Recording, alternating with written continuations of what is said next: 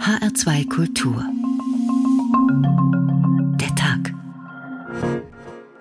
Heute mit Uwe Bernd. Guten Abend. Ich versichere euch, dass die Präsidentschaftswahl der syrischen Arabischen Republik tausende Male besser ist als die amerikanische Wahl. Die war eine Farce, wie ihr gesehen habt. Beobachter erwarten eine klare Mehrheit für Machthaber Assad. Kritiker bezeichnen die Abstimmung als Farce. Was sind das für Wahlen, an denen wir als Flüchtlinge nicht mal teilnehmen dürfen? Es rechnet auch niemand damit, dass diese Wahl besonders demokratisch ablaufen würde, wenn Staatsbeamte, Angehörige des Militärs und so weiter wählen. Die kriegen sehr genau und sehr deutlich gezeigt, wo sie ihr Kreuz zu machen haben. Insgesamt stehen jetzt sieben Kandidaten auf der Liste für die Präsidentschaftswahl im Iran. Damit sind nur noch zwei Kandidaten übrig, die nicht dem Lager der Konservativen und Hardliner zugerechnet werden. Prominentester und wohl auch aussichtsreichster Kandidat ist Ibrahim Raisi. Ich sehe mich als Gegner von Korruption, Ineffizienz und der Aristokratie. Ich stehe außerhalb politischer Fraktionen oder dieser oder jener Gruppe. من رقیب ناکارآمدی هستم am 18. Juni werden Wahlen stattfinden und diese Systemfrage steht enorm im Raum und die ähm, Bevölkerung ist enorm unzufrieden und frustriert. Aber wir dürfen nicht erwarten, ob die Wahl jetzt auf Raisi fällt oder Jalili fällt oder irgendeiner von diesen sieben Auserkorenen des Wächterrats, dass die in irgendeiner Weise wirklich viel bewirken können.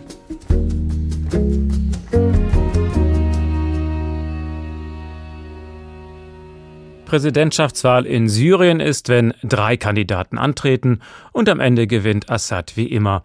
Genau das können wir heute erleben. Präsidentschaftswahl im Iran ist, wenn fast 600 Bewerber antreten wollen, aber der Wächterrat sie fast alle ablehnt, also das oberste Kontrollorgan der islamistischen Regierung. Das haben wir gestern erlebt. Der eigentliche Urnengang im Iran ist dann im Juni. Zwei Wahlen, die garantiert nichts ändern werden, aber trotzdem stattfinden, denn damit wollen sich halt autoritäre Regime eine demokratische Fassade geben. Kreuzweise, wenn Wahlen nichts ändern, so heißt unsere Sendung heute. Und dabei wollen wir auch in die europäische Nachbarschaft schauen, in Polen zum Beispiel und in Ungarn. Da versuchen die Regierungen, die Medien zu kontrollieren. Denn wenn die Opposition öffentlich kaum noch vorkommt, dann muss man sie erst gar nicht mundtot machen. Ganz einfach. Und schließlich wollen wir auch vor der eigenen Haustür kehren. Deutschland hält sich ja für eine Musterdemokratie. Unser Wahlrecht ist kompliziert, aber gerechter als andere Systeme, keine Frage. Aber selbst bei uns empfinden manche Bürger eine ermüdende politische Alternativlosigkeit. In Teilen der Gesellschaft nimmt das Vertrauen in die Demokratie ab. Was kann man dagegen tun? Diesen Ritt durch die verschiedenen Staaten und Wahl Probleme wollen wir heute mal versuchen und bei jeder Station legen wir dann die Latte mit dem Anspruch an das Wahlsystem ein bisschen höher. Aber beginnen wollen wir bei der Präsidentschaftswahl in Syrien. Offiziell treten drei Kandidaten an. Klingt demokratisch. Martin Dohr mit dem Aber. Man wird sich die Namen Abdallah Salum und Mahmoud Mar'i nicht unbedingt merken müssen. Der eine war mal Parlamentsabgeordneter in Damaskus, der andere gehört zur geduldeten innersyrischen Opposition, die eigentlich nur dazu da ist, der Diktatur einen pseudodemokratischen Anstrich zu geben. Um nichts anderes geht es auch bei der sogenannten Präsidentschaftswahl. Da gäbe es drei Kandidaten, ließ der Vorsitzende des obersten Verfassungsgerichts dieser Tage in Damaskus verlauten. Erstens Herr Abdallah ibn Salum Abdallah. Zweitens Herr Bashar ibn Hafiz al-Assad. Drittens Herr Mahmoud ibn Ahmed Mar'i. Diese Herrschaften also würden sich im Namen des syrischen Volkes um das höchste Amt im Staate bewerben. Jeder Syrer jede Syrerin weiß, was das bedeutet und ist sich darüber im Klaren, dass ein echter Gegenspieler nicht die geringste Überlebenschance hätte im Herrschaftsbereich des Assad-Regimes. In den Staatsmedien werden keine Debatten geführt, sondern Hymnen auf den Diktator gesungen. Nur manchmal, zum Beispiel im internationalen arabischen Nachrichtenkanal Al Jazeera, treffen Gegner und Anhänger des Regimes zumindest virtuell aufeinander. Was sind das für Wahlen, an denen wir als Flüchtlinge nicht mal teilnehmen dürfen? fragt ein Exilsyrer. Und ein Parteigänger Assads hält ihm entgegen, was willst du, die Wahlen in Syrien sind doch fairer, als es die in den USA waren. Schau dir mal an, was sich Trump geleistet hat. Sowas wie am Kapitol würde es bei uns in Damaskus nicht geben. Im Vorfeld der Wahl und zum Ramadan-Ende hat Assad eine Amnestie angekündigt. Kidnapper und Deserteure sollen begnadigt werden, Spione und Terroristen hingegen nicht. In Assads Welt ist jeder, der es wagt, seine Macht zu hinterfragen, Spion oder Terrorist. Tausende Häftlinge wurden in den vergangenen Jahren gefoltert und ermordet. Schon einmal, 2014, ließ der Diktator Präsidentschaftswahlen organisieren. 89 Prozent war das Ergebnis. Etwas in dieser Größenordnung ist auch jetzt zu erwarten. Diese Wahlen, sagt eine Studentin in einer Propagandasendung des staatlichen Fernsehens, diese Wahlen lassen all unsere Träume wahr werden. Und ein junger Mann meint, das wird ein Schlag gegen alle Aggressoren, die sich gegen Syrien verschworen haben. Was in den Staatsmedien nie und nimmer gesagt werden darf, Assad hat sich nur dank russischer und iranischer Militärintervention an der Macht halten können. Sein Land aber ist am Ende. Fast ein Drittel Syriens entzieht sich seiner Kontrolle. Die Kurdengebiete, die Provinz Idlib, das Grenzgebiet zur Türkei. Was von Syrien übrig blieb, sind von ihm zerbombte Ruinenstädte wie Aleppo und Homs. Zehn Jahre Krieg hinterlassen eine halbe Million Tote und fünf Millionen Flüchtlinge außer Landes. Innerhalb Syriens sind die Kampfhandlungen zwar zurückgegangen, aber nun sind die Menschen mit dem totalen wirtschaftlichen Zusammenbruch konfrontiert, einem Kreislauf aus Schwarzmarkt, Schmuggel und Korruption. In diesem Umfeld wird das Regime die Wahlfarce inszenieren. Syrien liegt am Boden, das Land ist am Ende und dennoch wird Assad die Präsidentschaftswahl haushoch gewinnen. Wie genau macht er das? Das analysieren wir jetzt mit Daniel Gerlach. Er ist Mitherausgeber der Zeitschrift Zenit, Zeitschrift für den Orient. Ich grüße Sie. Ja, guten Tag. Wir haben bereits gehört, da stehen also heute drei Kandidaten zur Wahl. Sind die beiden anderen reine Strohpuppen oder vertreten die tatsächlich irgendwelche gesellschaftlichen Gruppen? Ich denke, von Strohpuppen kann man in so einem System ruhig sprechen. Ähm, sie sind beide chancenlos. Sie sind zwar beide sogenannte Oppositionelle, also sie gehören nicht der Partei von äh, Bashar al-Assad an, der ehemaligen Einheitspartei, der Baath-Partei, aber äh, letztendlich tatsächlich ist das, sind diese beiden Kandidaten dazu da, um ein gewisses Bild einer demokratischen Wahl abzugeben. Ich würde das als eine Emulation einer demokratischen Wahl bezeichnen. Aber tatsächlich niemand in Syrien rechnet damit, ähm, dass irgendeiner von diesen Kandidaten nennenswerte Chancen hat. Interessant ist, dass in den letzten Wochen ein großes Zeremoniell abgehalten wurde mit über 50 Personen, die sich da angemeldet hatten. Und dann wurden die alle vom Parlament einzeln auf, vorgelesen und vorgestellt. Bashar al-Assad war da, glaube ich, nur an fünftem Rang, also wurde nicht als erster vorgelesen. Aber ja, letztendlich äh, mit, es rechnet niemand damit, mit Überraschung und es rechnet auch niemand damit, dass diese Wahl besonders demokratisch ablaufen würde, wobei es natürlich eigentlich für Assad gar nicht notwendig wäre, hier größere Manipulationen zu veranstalten. Aber wer schon mal in Syrien war, der weiß auch, wie es abläuft, wenn Staatsbeamte Angehörige des Militärs und so weiter wählen, äh, die kriegen äh, sehr genau und sehr deutlich gezeigt, wo sie ihr Kreuz zu machen haben. Gibt es denn noch eine echte Opposition in Syrien? Was ist aus der geworden in den letzten Jahren? Ja, es gibt eine Opposition in Syrien. Es gibt äh, auch eine Zivilgesellschaft, die mangels einer echten politischen Klasse im Land ähm, vielleicht jetzt nicht offen oppositionelle Haltungen vertritt, weil das äh, gefährlich ist, aber dennoch äh, versucht sich zu organisieren. Und es gibt säkulare Kräfte in Syrien, die das äh, Regime sehr, sehr kritisch sehen und sich eine Alternative zu diesem Regime wünschen, gleichzeitig aber nicht bereit waren, sich der Auslandsopposition, geschweige denn der bewaffneten Opposition anzuschließen. Und äh, das ist, wenn man von syrischer Opposition spricht, dann denken die meisten Menschen natürlich an die vor allem in Istanbul ansässige, im Ausland äh, aufgebaute und eben auch von ausländischen Kräften unterstützte Opposition. Es gibt tatsächlich auch in Syrien eine Opposition, die allerdings nicht verfasst ist. Und äh, den Kopf rauszuhalten und sich erkennen zu geben als eine Führungsfigur einer solchen Bewegung, das ist im Land immer schon gefährlich gewesen.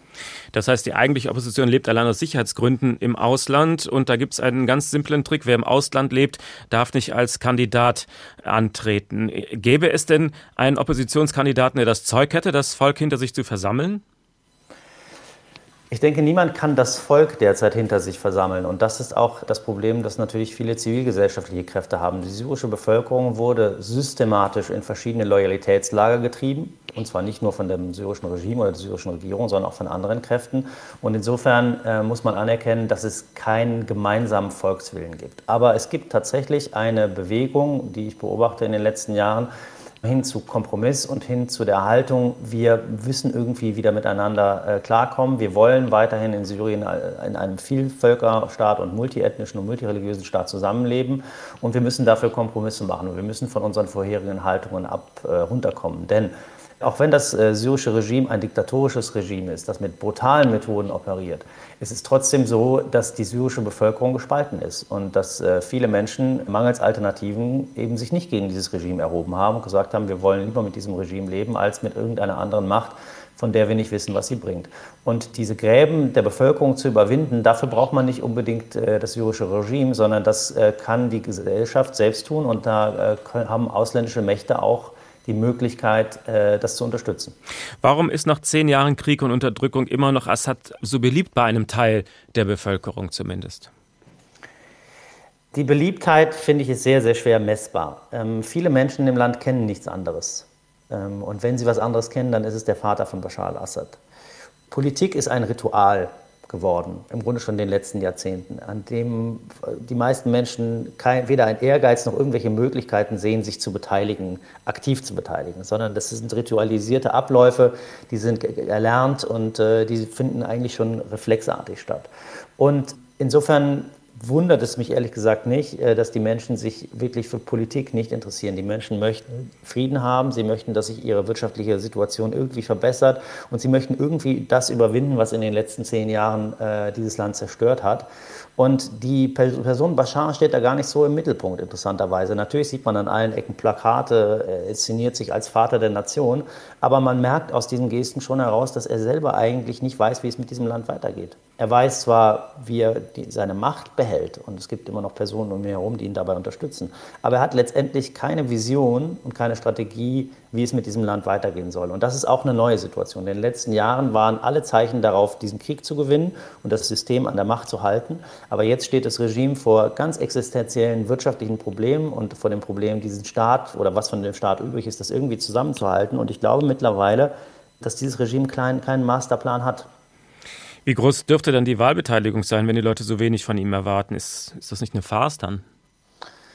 Na, die Wahlbeteiligung wird ungefähr so hoch sein, wie es Staatsbeamte gibt oder Menschen gibt, die an den Universitäten oder in den Behörden oder in irgendeiner Form äh, mit öffentlichen Institutionen äh, verbunden sind oder davon leben, profitieren. Denn für diese Menschen besteht eine Art Wahlpflicht. Und das ist natürlich dann klar, man geht zur Wahl, denn es ist relativ öffentlich und es sieht ja, man sieht ja auch, wenn jemand sich von der Wahl äh, distanziert. Also insofern ähm, denke ich mal, wird die Wahlbe Wahlbeteiligung so sein wie in anderen Staaten auch. Daran wird man es nicht merken. Aber äh, das Wahlergebnis wird wahrscheinlich sehr, sehr hoch sein. Und da muss, muss man gar nicht unbedingt manipulieren, denn wenn man sich die anderen beiden Kandidaten anschaut, dann ist es eigentlich nicht verwunderlich, dass viele Menschen im Regimegebiet ihn tatsächlich auch so wählen würden, wenn sie dann zur Wahl gehen.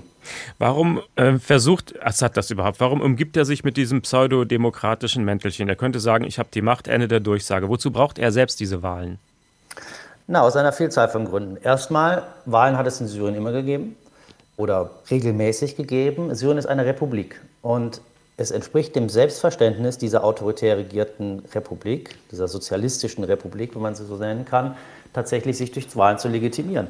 Und es gibt für ihn, aber auch für andere Menschen in dem Regime da gar keine Diskussion. Man möchte gerne, man ist zum Teil vielleicht so auch davon überzeugt, dass das Volk hinter diesem Präsidenten noch steht. Es gibt ja auch wenig öffentliche Bekundungen, die das Gegenteil beweisen. Und insofern ist das ein Teil dieses Legitimationsrituals, was sehr wichtig ist. Er möchte aber auch eben zeigen, er hat diesen Krieg gewonnen und er möchte äh, Syrien wieder zu einem Staat machen, der auch in einer gewissen Normalität leben kann. Und äh, insofern ist es eigentlich nicht verwunderlich. Er hat auch darauf bestanden, dass er das übrigens nach der alten Verfassung beziehungsweise nach der Verfassung von 2012 tut. Denn es gibt ja in Genf eine Verfassungskommission, die von verschiedenen internationalen Mächten, unter anderem den Vereinten Nationen, unterstützt werden, wo Regimevertreter und Vertreter der Opposition unter anderem zusammenkommen, um eine neue Verfassung zu entwerfen. Und es gab tatsächlich die Illusion, dass auf Basis dieser neuen Verfassung dann Wahlen in Syrien abgehalten würden. Aber da hat eben die Regierung, das Parlament und insbesondere der Präsident darauf bestanden, es nach der alten 2012er Verfassung abzuhalten, um eben zu zeigen, diese Verfassung ist legitim und ich bin auch auf Basis der Verfassung der rechtmäßige Präsident des Landes.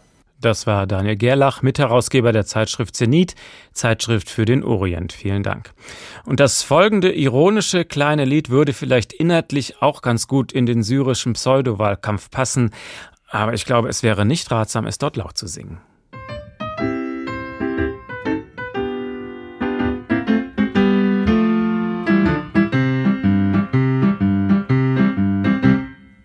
Warum regiert unseren schönen Staat? Nicht eigentlich auch ein Autokrat, wie in manch anderem Land ein starker Mann mit starker Hand, ein weiser Führer, ein Mann der Tat, der sich die Wahrheit auszusprechen traut und mit der Faust auch mal auf den Tisch draufhaut. Der nicht lange fackelt, weil er so etwas verkackelt und eine Mauer einfach baut. Das wär doch fein, dann käme endlich kein Verbrecher, Terrorist und Vergewaltiger mehr rein. Wie, die sind zum Großteil hier geboren. Egal, die haben ja trotzdem nichts verloren. Ja, es wird Zeit, dass wir auf die Straße gehen. Wir sind das Volk und ihr im Staat der Souverän. Und alles was uns quält, wird bei der nächsten Wahl abgewählt. Ja, es wird Zeit für Selbstermächtigung. Wir haben das Recht auf freie Meinungsäußerung. Drum machen wir jetzt eine Demo, und zwar für die Abschaffung der Demokratie.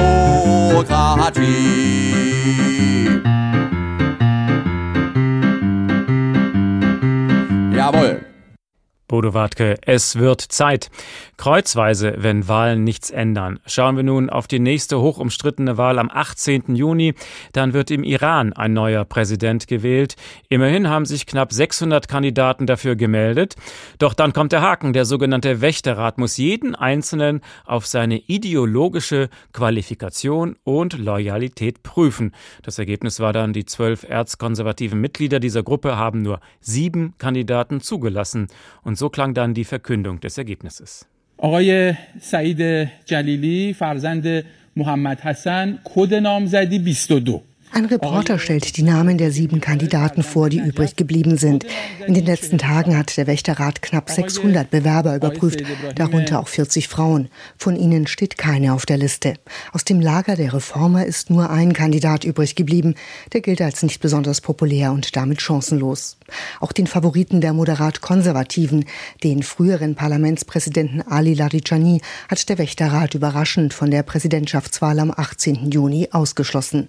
Er hatte sich vor zehn Tagen als Kandidat für die Wahl registriert und dabei aufgeschlossen für Verhandlungen mit dem Westen gezeigt. Wir müssen eine kluge Beziehung zum Westen, eine starke und konstruktive Beziehung zum Osten und auch eine brüderliche Beziehung zu unseren Nachbarn haben und eine ruhige diplomatische Atmosphäre schaffen, um das Wirtschaftswachstum im Land zu fördern. Inzwischen hat er die Entscheidung des Wächterrates akzeptiert, ihn nicht antreten zu lassen. In einem Brief bedankte er sich bei seinen Unterstützern. Auch Präsident Hassan Rouhani soll einen Brief geschrieben haben, berichten iranische Medien, an den obersten Führer Ayatollah Ali Khamenei. Darin soll er ihn darum gebeten haben, die Liste nicht zu akzeptieren. Die besten Chancen werden jetzt Justizchef Ibrahim Raisi zugerechnet. Der Kleriker gilt als ultrakonservativ. Hardliner sollen ihn unterstützen. Auch er hatte sich zur Außenpolitik des Iran geäußert, als er sich als Kandidat eingeschrieben hatte. Unser außenpolitisches Programm, die Politik der Islamischen Republik, wird die Zusammenarbeit mit allen Ländern sein, insbesondere mit unseren Nachbarn. Wir werden mit allen zusammenarbeiten, freundlich und mit aller Kraft, die nicht beabsichtigen, unsere Feinde zu sein. Allerdings wird Raisi mit zahlreichen Menschenrechtsverletzungen in Verbindung gebracht. Der 60-Jährige gilt damit als schwieriger Partner für den Westen. Vor vier Jahren hatte er die Präsidentschaftswahl gegen Rouhani noch verloren. Zwischenzeitlich galt er auch als Nachfolger des obersten Führers Khamenei. Weitere vier Kandidaten auf der Liste kommen aus dem ultrakonservativen Lager oder dem der Hardliner. Zwar können ausgeschlossene Kandidaten noch Einspruch einlegen, dass dem stattgegeben wird, gilt allerdings als unwahrscheinlich. Auch dem früheren Präsidenten Mahmoud Ahmadinejad hat der Wächterrat die Kandidatur verwehrt. Er hatte sowas wohl schon vermutet, als er sich vor knapp zwei Wochen eingeschrieben hatte. Wenn ich disqualifiziert werde, sage ich, dass ich die Wahlen nicht gutheißen und auch nicht daran teilnehmen werde. Ein Wahlboykott, das könnte nicht nur für Ahmadinejad zutreffen. Kritiker sagen, die Iraner hätten jetzt keine richtige Wahl mehr. Das könnte bei der Wahlbeteiligung zum Tragen kommen. Karin Sens über die Entscheidung des Wächterrates vor der Parlamentswahl im Iran. Wir vertiefen das jetzt mit Reinhard Baumgarten. Er kennt den Iran wie seine Westentasche. Er war viele Jahre dort unser Korrespondent. Schönen guten Abend. Hallo nach Frankfurt. Wie bewerten Sie diese Auswahl des Wächterrates? Kann man schon absehen, welcher dieser sieben Männer die besten Chancen hat? Ja, es sind zwei Leute, wenn man da von besten Chancen sprechen kann es ist ja nicht wirklich eine Wahl. Ibrahim Raisi, er tritt ja zum zweiten Mal an und natürlich dann Said Jalili, das sind die beiden, die wahrscheinlich das Rennen machen werden. Einer von beiden wird möglicherweise zugunsten des anderen auf die Beteiligung an der Wahl verzichten. Da gibt es nun verschiedene Gerüchte, aber die beiden schenken sich in ihrer Radikalität eigentlich wenig. Raisi, haben Sie mal persönlich getroffen? Was ist das für ein Mensch? Ja, das ist sehr, sehr schwer zu sagen. Der Mann wurde mit 20 Staatsanwalt. 20. Der ist jetzt 60 Jahre alt. Also kurz nach der Revolution wurde er Staatsanwalt. Es ist ein sehr kalter Mensch, brutaler Mensch, möchte ich fast schon sagen. Er war dann Ende der 80er Jahre als Staatsanwalt einer der fünf Staatsanwälte, die diese vielen, vielen tausend Menschen nach dem Ende des Krieges gegen den Irak zum Tode verurteilt haben. Die wurden dann reihenweise umgebracht, hingerichtet. Auch was seine Weltsicht angeht, ist sehr eng, sehr eng eben mit der Revolution verbunden, sehr eng eben mit dem Regime. Ein Regime, das eben aus sich selbst heraus besteht. Ich meine, das ist bekannt, dass die herrschende Klasse im Iran nicht unbedingt ähm, für Weltoffenheit steht.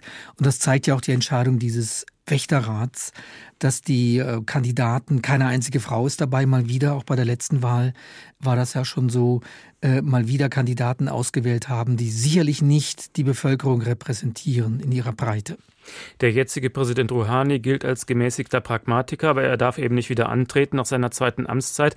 Wenn jetzt einer dieser beiden Hardliner Präsident wird, was würde das für die Menschen im Iran bedeuten? Nicht so wahnsinnig viel, wie wir vielleicht denken, weil äh, auch Präsident Rouhani, der den Job jetzt seit acht Jahren macht, hat einiges versucht. Auch er ist ja kein Reformer in dem Sinne. Also es ist nicht so, dass Rouhani da sehr viel bewirkt hat in seinen acht Jahren Amtszeit. Aber wir dürfen nicht erwarten, ob die Wahl jetzt auf Raisi fällt oder Jalili fällt oder irgendeiner von diesen sieben Auserkorenen des Wächterrats, dass die in irgendeiner Weise wirklich viel bewirken können. Es gibt im Iran gute Universitäten, es gibt eine moderne Bildungsschicht, auch viele Frauen an den Universitäten.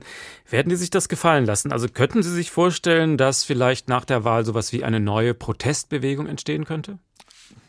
Ja Gott, die Fantasie, die kann man natürlich irgendwie galoppieren lassen. Aber es ist Fantasie. Ja, es ist Fantasie. Im Iran geht es äh, wirklich im Moment um ganz andere Dinge. Ich habe vorhin mit zwei Freunden geredet. Eine mir sehr befreundete Frau, die lebt jetzt in Hamburg, die hat dem Iran den Rücken gekehrt und ein Freund, der lebt noch in Teheran. Wir konnten nicht lange miteinander reden, weil permanenter Strom ausfällt. Das Land ist wirtschaftlich am Boden. Die Leute haben wirkliche Sorgen. Wir haben eine Pandemie, eine Corona-Pandemie, die wir gar nicht mit deutschen Verhältnissen vergleichen können. Die Zahlen, die genannt werden, entsprechen nicht der Realität. Es sind wahnsinnig viele Menschen gestorben, Zehntausende Hunderttausende. Sehr, sehr viele Menschen sind krank und leiden immer noch darunter. Und dann haben wir eben eine, ein Missmanagement in der Wirtschaft. Es geht nicht nur um die Sanktionen, die natürlich auch ihre schmerzhafte Wirkung äh, entfaltet haben, sondern wir haben ein Missmanagement in der Wirtschaft, das seinesgleichen sucht. Dann haben wir die Situation, dass die Revolutionsgarde nicht nur politisch sehr schwergewichtig ist, sondern vor allem in der Wirtschaft mitmischt. Die Revolutionsgarde, das ist die Truppe, die das ballistische Raketenprogramm betreibt, die das Atomprogramm betreibt, die die Wirtschaft zu 40, vielleicht inzwischen schon 50 Prozent beherrscht, die Monopole hat beim Import und Export. Es ist im Grunde eine Kleptokratie. Das ist ein System, das sich einfach selbst bedient, dass das Volk insgesamt ausnutzt. Ansonsten leide das Volk. Zurück zu Ihrer Frage mit den Universitäten. Der Iran hat einen beispiellosen Brain Drain zu verzeichnen, und zwar nicht erst seit der Corona-Pandemie, sondern schon seit 20, 25 Jahren. Viele, viele, viele kluge Leute haben Iran inzwischen verlassen, weil sie keine Zukunft sehen. Da wird kein neuer Protest in absehbarer Zukunft ausbrechen, der etwas bewirken kann. Es wird immer Protestkundgebungen geben, die gibt es auch zurzeit, aber das wird nicht so sein, dass deswegen das Regime ins Wanken gerät. Wie viel Handlungsspielraum hat denn der Präsident überhaupt im Vergleich zu dem Wächterrat? Na, der Wächterrat ist ja nur ein Gremium, das festlegt, wer sich zur Präsidentenwahl stellen kann. Der äh, Präsident ist ein Verfassungsorgan unter einigen, ich will nicht sagen unter vielen, unter einigen. Über allem schwebt im Iran laut Verfassung der oberste Führer. Und das ist noch Ali Khamenei, 1939 geboren, also wird demnächst dann 82 Jahre alt. Er ist im Grunde genommen laut Verfassung der starke Mann Irans. Ihm unterstehen direkt die Revolutionswächter, die Revolutionsgarde, der Justizminister, Raisi ist ja gerade Justizminister, deswegen konnte er ja auch den Wächterrat nach seinen Gnaden und nach seiner Gunst besetzen, sodass er überhaupt äh, dann auch entsprechend nominiert wurde als Kandidat. Also der Präsident ist im Grunde derjenige, der das Tagesgeschäft macht, der den Leuten die schlechten Nachrichten überbringt. Die Inflation ist gigantisch. Als ich noch Korrespondent war im Iran, da bekam ich für einen Euro 4000 Tuman. Der Kurs steht jetzt, und das ist jetzt dreieinhalb Jahre her, bei 30.000 Tuman. Wir haben es also mit einer galoppierenden Inflation zu tun. Wir haben eine gigantische Jugendarbeitslosigkeit. Wir haben ein akademisches Proletariat. Viele studierte Leute, die keine Jobs finden, dann irgendwie als Taxifahrer jobben oder als Straßenhändler oder Drogen verticken. Iran ist das Land mit der höchsten Drogenabhängigkeit pro Kopf der Bevölkerung im gesamten Nahen Osten. Klingt alles gar nicht gut. Also wenn Sie mal das bewerten sollten, sagen wir mal auf einer Skala von 1 bis 10, wie demokratisch ist der Iran? Also nach westlichem Maßstab, wenn man auch bedenkt, was denn letztlich die Exekutive, also die Regierung ausrichten kann, würde ich sagen, vorhin waren wir noch bei 1,37 im Vorgespräch. Ich würde jetzt runtergehen auf 1,35. Ich habe mich gerade selber überzeugt, dass das Ganze eine ziemliche Farce ist.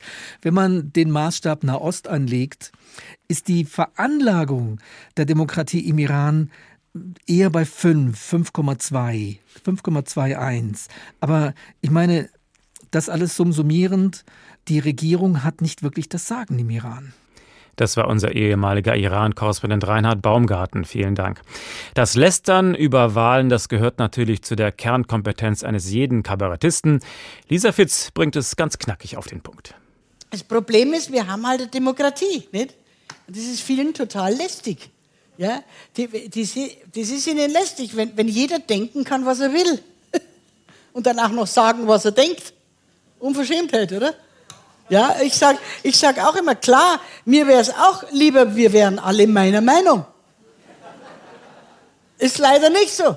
Ist nicht so. Gut, also, also jetzt, ich meine, Demokratie ist ja auch oft zu allen Zeiten, ist Demokratie gerne auch so, äh, wie wenn vier Füchse und ein Hase abstimmen, was es zum Abendessen gibt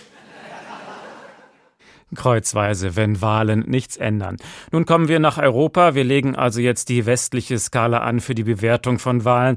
Denn natürlich kann man unsere Probleme nicht mit denen im Iran gleichsetzen. Und dennoch gibt es auch Grund zur Sorge, auch bei manchen europäischen Nachbarn. Wie steht es zum Beispiel um die Pressefreiheit in Polen und in Ungarn? Helga Schmidt schildert uns eine Szene aus dem Europäischen Parlament, die zu denken gibt. Als der polnische Abgeordnete Robert Biedron seine Rede begann, riskierte er fast einen Rauswurf. Sehr geehrter Herr Präsident, sagte er, so sieht die Demokratie aus, wenn es keine freien Medien gibt. Mr. President, this is how democracy will look without free media. Danach sagte der polnische Sozialdemokrat nichts mehr. Er schwieg die gesamte Minute Redezeit, die ihm eigentlich zur Verfügung stand, und hielt stattdessen ein Schild vor den Mund. Pressefreiheit stand darauf, Freedom of the Press. Das brachte ihm eine Rüge des Sitzungspräsidenten ein, ein Bruch der Tradition, aber auch viel Applaus im Plenum. Quer durch die Fraktionen ist die Sorge über die Lage der Pressefreiheit in Polen besonders groß. Dark it is in Poland today. Dark Dunkel ist es heute in Polen, kritisierte der niederländische Christdemokrat Jeroen Lenars. Dunkel wie die geschwärzten Titelseiten der polnischen Medien, die dagegen protestieren, dass die Regierung kritische Stimmen zum Schweigen bringt. Erst im Dezember hatte Polens staatlicher Ölkonzern eine große Verlagsgruppe übernehmen können, mit der Mehrheit der regionalen Tageszeitungen des Landes, mit vielen Wochenzeitungen und mit fast 500 Internetportalen. Sie alle gelangten durch die Übernahme faktisch in Staatsbesitz. Am Pranger in der Debatte des Europäischen Parlaments auch die Methode Orban in Ungarn. Mitte Februar konnte man den ungarischen Sender Clubradio zum letzten Mal analog hören. Darauf wies die SPD-Abgeordnete Birgit Sippel hin. Seither ist der letzte landesweit bekannte unabhängige Rundfunksender Ungarns nur online abrufbar und erreicht damit nur noch einen Bruchteil seiner vorherigen Hörerschaft. Die Methode Orban sorgt dafür, dass unabhängige Medien nach und nach in den Besitz von Investoren gelangen, die der regierenden Fidesz-Partei nahestehen. Deren Abgeordnete im Europaparlament wiesen die Vorwürfe zurück. Die Angriffe seien blanke politische Hysterie. Neben Polen und Ungarn steht auch in Bulgarien und Slowenien die Presse unter Druck. Die Lage habe sich in den vergangenen Jahren noch einmal deutlich verschlechtert. Das musste auch die für Justiz zuständige EU-Kommissarin Vera Jourova zugeben. It has to stop because the citizens in all the member states es müsse aufhören, so die Justizkommissarin, dass Journalisten drangsaliert werden. Sonst könnten sich die Bürger kein eigenes Bild machen. Und das sei wichtig, auch für eine freie Entscheidung bei Wahlen. Allerdings räumte die Justizkommissarin ein, dass die Brüsseler Möglichkeiten begrenzt sind. Nur wenn EU-Fördergelder veruntreut werden, könnte der neue Rechtsstaatsmechanismus greifen, aber das sei in den wenigsten Fällen nachzuweisen. Vera Jourova appellierte an das Europäische Parlament, der Kommission mehr Kompetenzen zuzugestehen, um die Medienfreiheit in Europa besser verteidigen zu können. Der Rechtsstaatsmechanismus der EU scheint also auch so ein zahnloser Tiger zu sein, wenn es darum geht, die Demokratie zu stärken. Aber die Kommission weiter stärken, das dürfte auch bei Mitgliedstaaten wieder auf Widerstand stoßen. Professor Ulrike Gero leitet an der Donau-Universität Krems die Abteilung für Europapolitik und Demokratieforschung. Die kann uns bestimmt weiterhelfen. Guten Abend. Guten Abend. Was läuft da gerade schief in der EU? Warum ist es so schwer, zwei Mitglieder zu verpflichten, sich an die einfachsten Grundregeln der Demokratie zu halten? Naja, also erstmal äh, Definition der Demokratie. Wenn wir sagen, ähm, dass ähm, Demokratiewahlen sind mit Mehrheiten, die gewonnen werden, dann muss man eben sagen, dass Orban oder auch Barojewski, die Peace-Partei in Polen oder meinetwegen auch Erdogan und der Putin demokratisch gewählt sind. Ja, äh, die Tatsache ist, dass sie dann illiberale Dinge tun. Das heißt, sie verbieten Verfassungsrichter oder eben die Medien. Das heißt, wir haben illiberale Demokratien. Aber wenn wir Demokratie am Begriff der Wahl festmachen, was ja sehr problematisch ist, dann kann man eigentlich nicht sagen, es ist nicht demokratisch demokratisch ist. Man kann aber sagen, es ist nicht liberal oder es sind keine liberalen Demokratien. Und ähm, das ist, glaube ich, das Problem, dass uns das sehr durcheinander geht in der Diskussion. Denn ähm, wenn wir jetzt auf die EU schauen zum Beispiel, die EU ist ja ähm, auch keine vorbildliche Demokratie als solche. Ja, wir erinnern uns, dass zum Beispiel Frau von der Leyen äh, nicht Spitzenkandidatin für die europäischen Präsidentswahlen waren, äh, europäische Parlamentswahlen 2019, aber jetzt eben EU Kommissionsvorsitzende. Das heißt, wir haben in der EU das Spannungsverhältnis, dass wir eine liberale EU haben, die nicht unbedingt demokratisch ist und äh, Demokratien haben innerhalb der EU, innerhalb der Mitgliedstaaten, die nicht unbedingt liberal sind. Also Sie finden es falsch, wenn wir über, beim Reden über Demokratie gleich über Wahlen reden. Äh, worüber sollten wir denn reden? Naja, also zumindest sollten wir vielleicht äh, wahrnehmen, dass äh, das kommt ja jetzt auch im Diskurs, ja, dass äh, die, die, die Verkürzung der Demokratie auf Wahlen äh, problematisch ist. Ja, Demokratie ist immer auch Minderheitenschutz, Demokratie ist Rechtsstaatlichkeit, Demokratie ist Gewaltenteilung. Ähm, und das sind eben andere Merkmale, die man nicht unbedingt bei Wahlen hat. Also Hannah Arendt hat ja schon in den 1970er Jahren geschrieben, auch in der DDR wurde gewählt. Und auch Herr Honecker hat immer 90 Prozent Zustimmung bekommen. Äh, trotzdem war die DDR natürlich keine Demokratie in unserem Westen gesellschaftlichen Sinn. Und äh, insofern ist die Verkürzung eines Verständnisses, das wir uns leider angeeignet haben, ja, wir haben ja diese ganzen auch äh, internationalen Datenbanken geführt, in, in welchen Ländern wird gewählt. Wir waren froh, dass irgendwann mal in Afghanistan gewählt wurde und haben dann gesagt, jetzt ist Afghanistan eine Demokratie. Und ich würde nur gerne darauf hinweisen wollen, dass die Verkürzung zu sagen, äh, Demokratie ist, wenn gewählt wird, dass das eben eine Verkürzung ist, ja, mhm. sondern Demokratie hat andere Kriterien. Welche Kriterien legen Sie da an, wenn Sie sagen, dies ist eine gut funktionierende Demokratie und die weniger? Naja, ich habe schon gesagt, Gewaltenteilung, Rechtsstaatlichkeit äh, äh, sind schon mal zwei. Ähm, äh, das äh, ist schon mal ganz wichtig, aber vor allen Dingen auch, und äh, von wegen Rechtsstaatlichkeit, dürfen wir ja nicht vergessen, dass Rechtsstaatlichkeit auch immer, auch in der Verfassung der Bundesrepublik Deutschland, mit Sozialstaatlichkeit verknüpft ist. Ja, also wir, die Bundesrepublik Deutschland ist ja ein Rechts- und Sozialstaat. Übrigens die Republik Française auch und äh, die Republika d'Italiana auch. Und ähm, wenn wir jetzt sozusagen gerade im europäischen Kontext von der Europäischen europäischen Seite mit diesen Rechtsstaatlichkeitsverfahren, Artikel 7 und so weiter, nur auf die formalen, Anführungsstriche formalen äh, Rechtsverletzungen äh, zeigen, ähm, Medien, Verfassungsgerichte und so weiter, dann ist das natürlich richtig und auch notwendig. Es übersieht aber natürlich, dass solange diese Nationalstaaten ähm, Demokratien sind, wo mit Mehrheiten gewählt wird ähm, und wo wir die Rechts- und Sozialstaatlichkeit nicht verknüpft haben, dass die in ihren Parlamenten eben machen können, was sie wollen, ja. Und damit ist natürlich die Frage gestellt, wer entscheidet eigentlich in der EU? Sie arbeiten gerade an einem Buch mit dem Arbeitstitel Nach der Demokratie. Ja, das ist ja interessant. Was kommt denn nach der Demokratie? Wir haben doch bis jetzt immer gelernt, das sei die beste aller Staatsformen.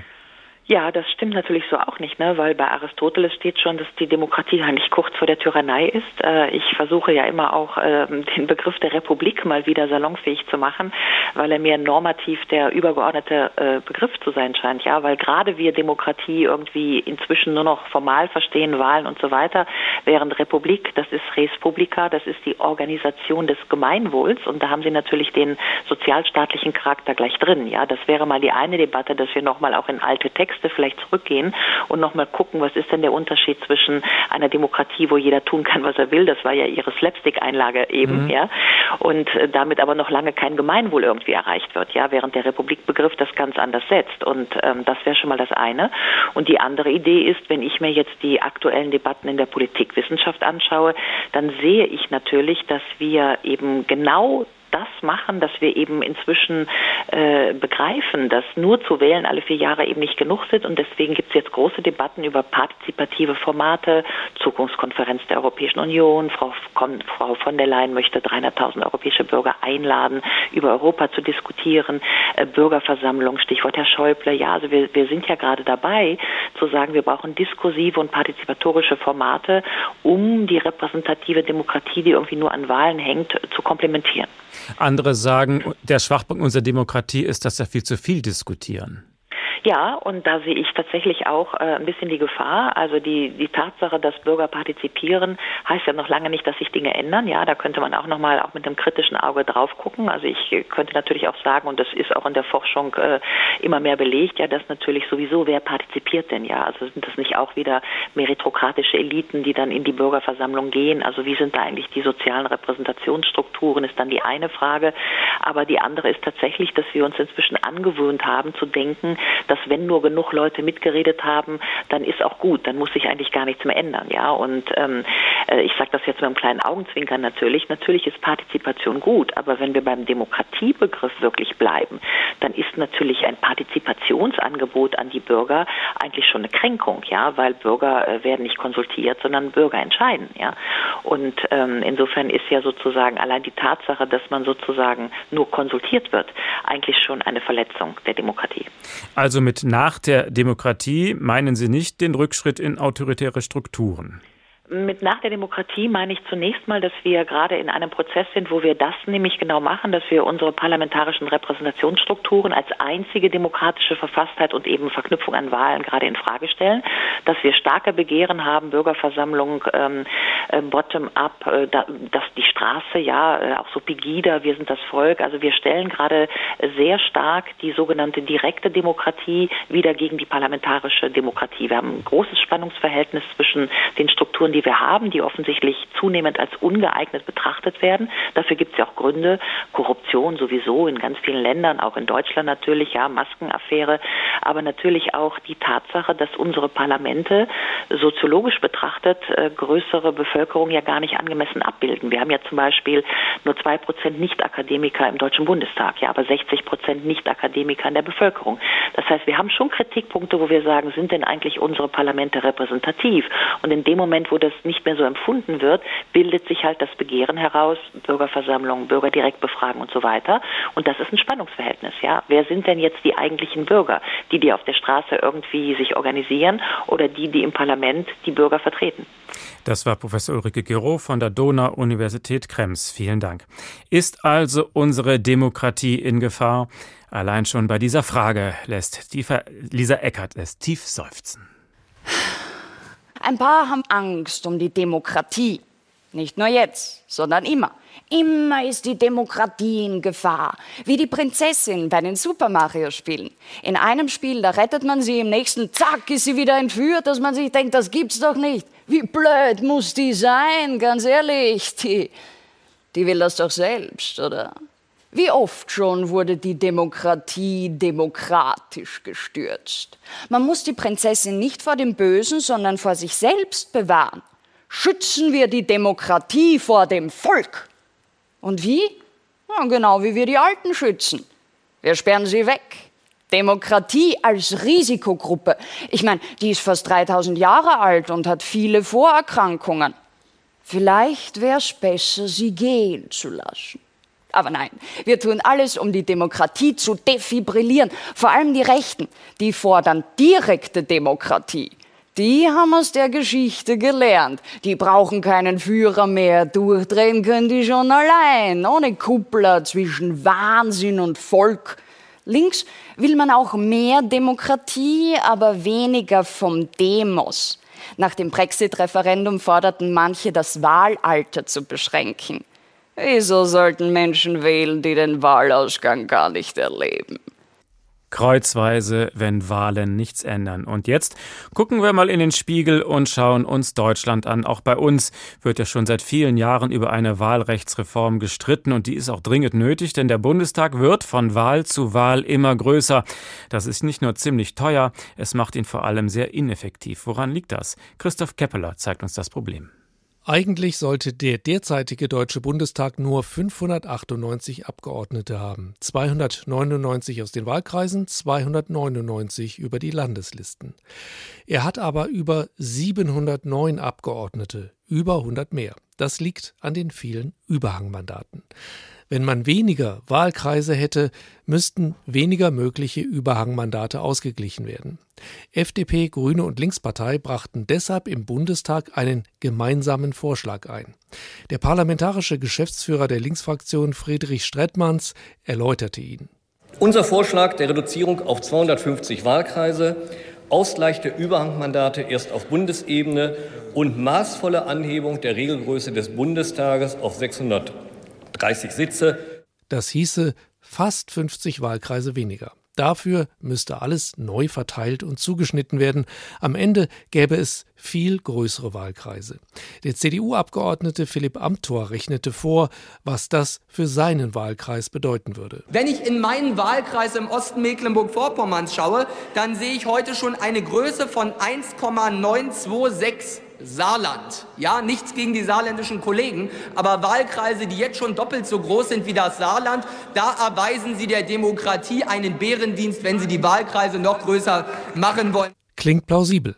CDU und CSU würden gerne auch ihre vielen Wahlkreise behalten, denn sie gewinnen bei weitem die meisten der Direktmandate. An zweiter Stelle kommt die SPD, die auch lieber die Zahl der Wahlkreise beibehalten würde, wie der SPD-Abgeordnete Mahmoud Özdemir vortrug. Um die demokratische Vertretung vor Ort sicherzustellen und die Wahlkreisflächen nicht zu vergrößern, bleibt es dauerhaft bei 299 Wahlkreisen. Am Ende gab es einen Kompromiss. Die 299 Wahlkreise bleiben erstmal. Bis zu drei Überhangmandate müssen nicht ausgeglichen werden. Der Bundestag könnte dennoch bei der Wahl in diesem Jahr kaum kleiner werden.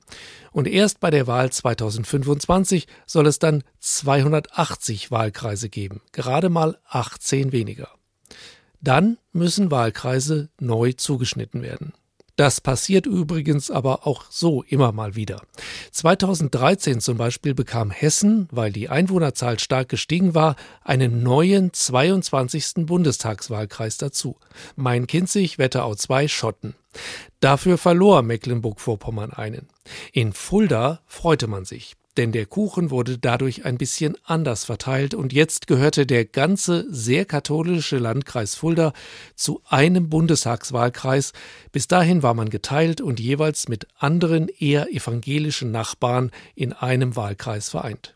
Auch die Landtagswahlkreise in Hessen mussten vor ein paar Jahren neu geordnet werden. Das freute zum Beispiel die Stadt Laubach nicht. Sie war nicht mehr im Wahlkreis Gießen, sondern gehörte zum Wahlkreis Vogelsberg. Ihren Wahlkreisabgeordneten Volker Bouffier von der CDU kannten sie und auch seinen damaligen SPD-Gegenkandidaten Thorsten Schäfer-Gümbel. Die aus ihrem neuen Wahlkreis nicht. Die kenne ich überhaupt nicht. Ich kenne die alle von Gießen und deswegen ist das nicht besonders geschickt. Keine Ahnung, kenne ich gar nicht. Die Leute, die kennt man hier, ne? aber die aus dem Vogelsberg, ich kenne da keinen. Auch der Landtagswahlkreis Frankfurt I musste 2018, weil in ihm zu wenige Wähler lebten, neu zugeschnitten werden. Also diese Kombination aus Erststimme für den Kandidaten und Zweitstimme für eine Partei, die macht das deutsche Wahlrecht so kompliziert. Und natürlich ist es nicht gerecht, wenn ein einzelner Wahlkreis größer ist als das ganze Bundesland Saarland. Das sorgt für Frust, so eine Entwicklung. Was also kann man in Deutschland tun, um Wahlen wieder attraktiver zu gestalten? Professor Wolfgang Meckel ist Politikwissenschaftler am Wissenschaftszentrum Berlin. Schönen guten Abend. Guten Abend, Herr Bernd. Wenn Wahlen nichts ändern, ist der Titel dieser Sendung. Wir haben gezeigt, in vielen Ländern muss man das wörtlich nehmen. Aber auch bei uns hat ja ein Teil der Wählerschaft diesen Eindruck. Meine Stimme ändert sowieso nichts. Was sagen Sie denen? Na, zunächst sage ich, die Aussage stimmt so nicht. Schauen Sie 2016 in die Vereinigten Staaten. Donald Trump wird gewählt. Die Politik erhält eine ganz andere Richtung. 2020 wird er wieder abgewählt. Politik ändert sich wieder. 1969. Willy Brandt wird gewählt. Die Bundesrepublik modernisiert sich kulturell. Ich könnte da noch fortsetzen und fortsetzen. Also so einfach äh, lässt sich diese Aussage nicht bestätigen. Aber es ist ein wahrer Kern darin, was Sie fragen. Es sind in aller Regel die oberen zwei Drittel unserer Gesellschaft nach Einkommen, Bildung und so weiter, die sagen, natürlich ändert sich etwas, wenn ich mich einsetze.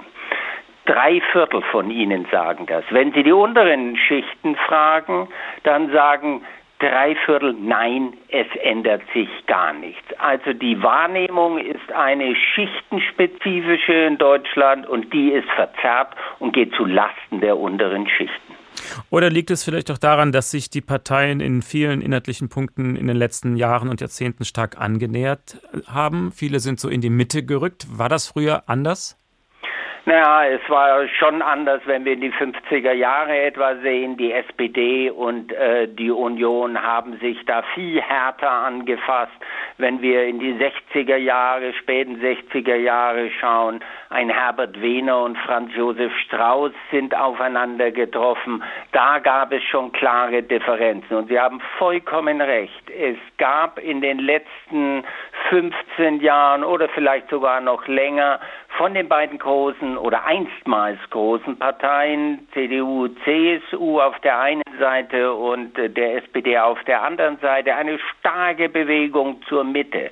In der Mitte wollten sie die Wahlen gewinnen. Dadurch haben sie aber Raum frei gemacht auf den Flügeln des Parteiensystems. Die AfD ist nach 2015 stark geworden und schon länger haben wir die Linke. Also wir haben zwei Bewegungen. Eine geht zur Mitte der großen Parteien, die bezahlen das aber gegenwärtig, weil sie zu viel Raum auf den Flügeln aufgemacht haben und jetzt haben sie dort ganz starke äh, Gegner und äh, die Grünen sind zusätzlich eine Partei, die sich kulturell und in ökologischen Fragen doch deutlich etwa von der Union unterscheidet. Wie groß ist denn bei uns inzwischen der Anteil der Nichtwähler? Auch hier muss man wieder sagen, das ist etwas weniger als ein Drittel. Das ist im europäischen Vergleich gar nicht so schlecht. Wir stehen äh, da ganz gut da. Aber das Problem ist weniger, dass äh, 80 oder 70 Prozent äh, der Bevölkerung wählen, sondern auch hier wieder ist das untere Drittel, das nicht wählt. Das untere Drittel hat sich gewissermaßen selbst enttäuscht aus der Politik zurückgezogen. Also wir sind eine relativ gut funktionierende Zweidrittel-Demokratie. Aber muss man das hinnehmen oder kann man das ändern? Ist, ist das das untere Drittel selber schuld oder ist das ein Vermittlungsproblem der Politik? Was kann man da machen?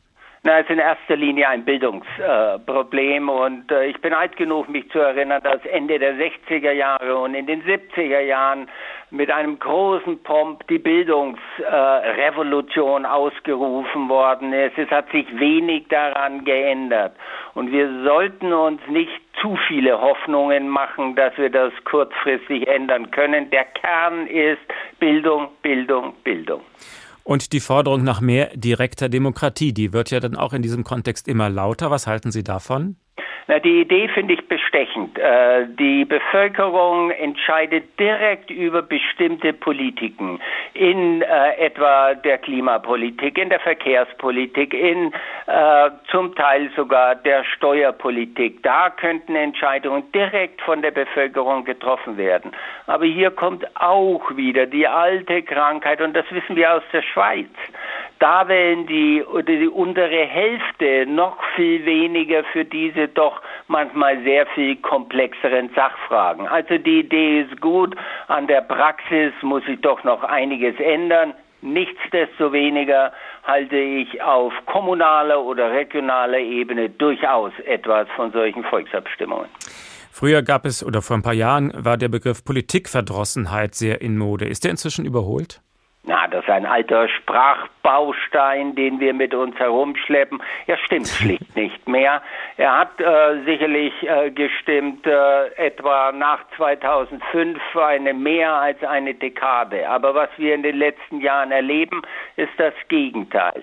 Wir erleben Leidenschaften, wir erleben Passionen in der Politik. Es wird wieder gekämpft um große Fragen, um die Frage, wie viele Freiheitsrechte dürfen wir einschränken in so katastrophalen Perioden wie äh, Covid-19. Was machen wir eigentlich mit der Klimapolitik?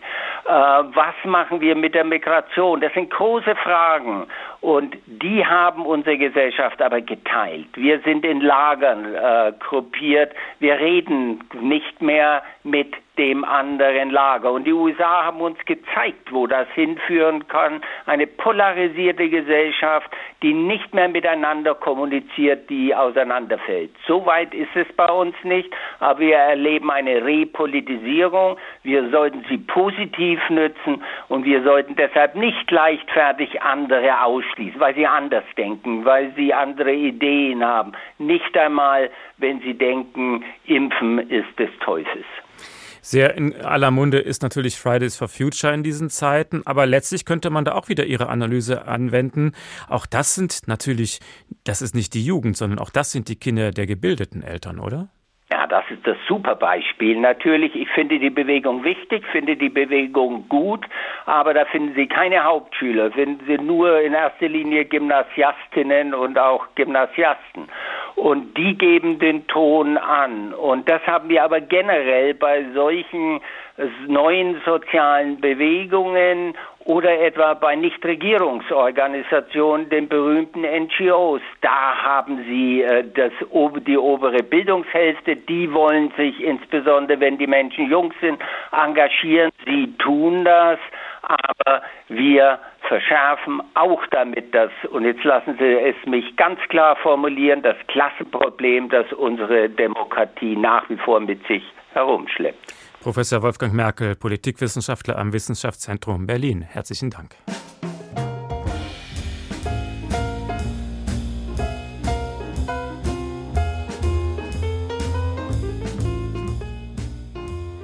Kreuzweise Wahlen sind wichtig, aber die Qualität einer Demokratie, die hängt nicht alleine von den Wahlen ab. Da gibt es noch viel, viel mehr.